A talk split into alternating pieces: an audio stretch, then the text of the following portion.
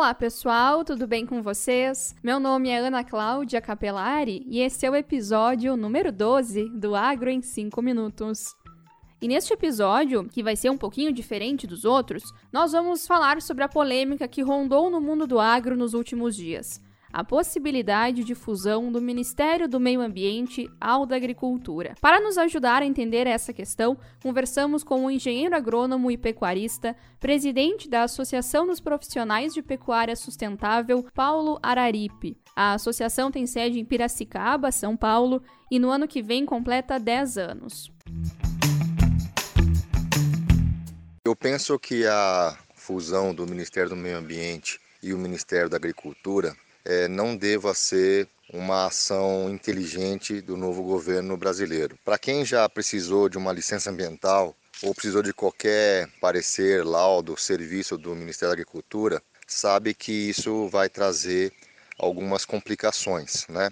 É, apesar da população em geral achar que uma coisa tem tudo a ver com a outra, em alguns momentos tem mesmo. É importante saber que o trabalho do Ministério do Meio Ambiente ele é muito maior do que o trabalho do Ministério da Agricultura. Eles têm é, outras funções, né? Cuidar de parques, cuidar de áreas de reserva do patrimônio brasileiro, tem várias coisas que não se referem à agricultura. Além disso, se a gente for olhar a porcentagem de licenças que o Ministério do Meio Ambiente faz para os diversos setores eh, econômicos do Brasil, a gente vai visualizar que, sem medo de errar, entre 10% e 20% apenas são relativos à agropecuária. O resto é relativo à indústria, comércio e outros setores, como mineração, como algumas explorações econômicas eh, que mexem com combustíveis nas cidades, captação de água, estações elevatórias de tratamento de esgoto, que são questões que não têm a ver com agro. E isso vai dar um volume de serviço entre 80 e 90% do ministério. Então seria razoável a gente pensar numa fusão com outros ministérios que não o da agricultura. Paulo acredita que, com uma eventual fusão, a burocracia e os entraves no meio público aumentariam, pois os funcionários não seriam das áreas específicas fazendo serviços para a população. Eu vejo com muita preocupação essa questão. Os dois ministérios têm uma área técnica muito forte, então não é só uma discussão sobre é, unir os departamentos jurídicos, os departamentos contábeis, os recursos humanos dos dois ministérios, pensando em economia de recurso.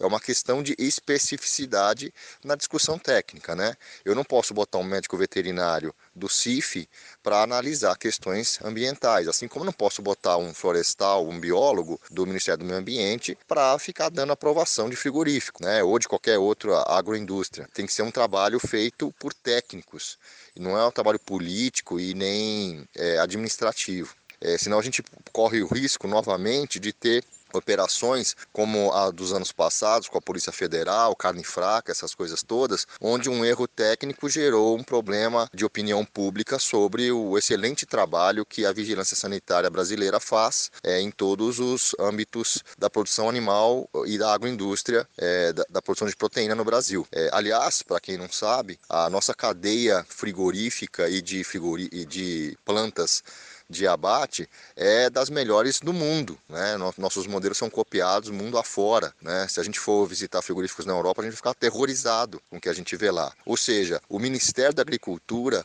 hoje é um, uma entidade de referência nessa área. Eu quero lembrar que o Ministério do Meio Ambiente também é, até porque o Brasil é um dos países é, talvez o único, que preserva mais de dois terços do seu território em florestas. Aqui sim se produz com sustentabilidade. Se o mundo quer sustentabilidade, quer preservação ambiental, ele tem que comprar produtos agropecuários do Brasil. O engenheiro agrônomo ressalta que a sustentabilidade ganha com a não fusão dos ministérios. Quero lembrar aos senhores que o Brasil é uma potência na produção de alimentos para o mundo e isso ele está fazendo com preservação ambiental. Ou seja, o Brasil é um dos maiores exportadores de alimentos e é um dos maiores produtores de alimentos com a preservação ambiental. O trabalho do Ministério da Agricultura é excelente, assim como o trabalho do Ministério do Meio Ambiente, porque a gente produz com sustentabilidade, como eu já, fui, eu já citei.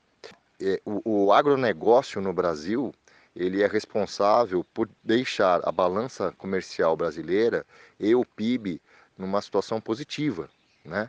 Então a gente não pode perder isso. Os organismos internacionais não vão ver com bons olhos essa fusão, né? E talvez a gente perca a credibilidade na, no, no, comércio mundial de, de alimentos. É, eu não gostaria de arriscar isso e eu não, não acredito que seja vantagem para a nação arriscar isso. Né? O Brasil, como se diz, é um big player no agronegócio. O mundo inteiro tem medo, estou falando dos aspectos comerciais, do Brasil, porque a gente produz barato, consegue exportar e respeita o meio ambiente.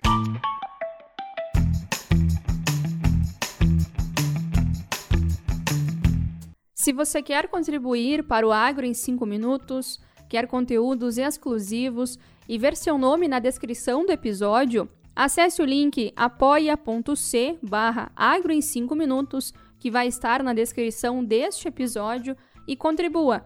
É possível contribuir com valores a partir de R$ reais.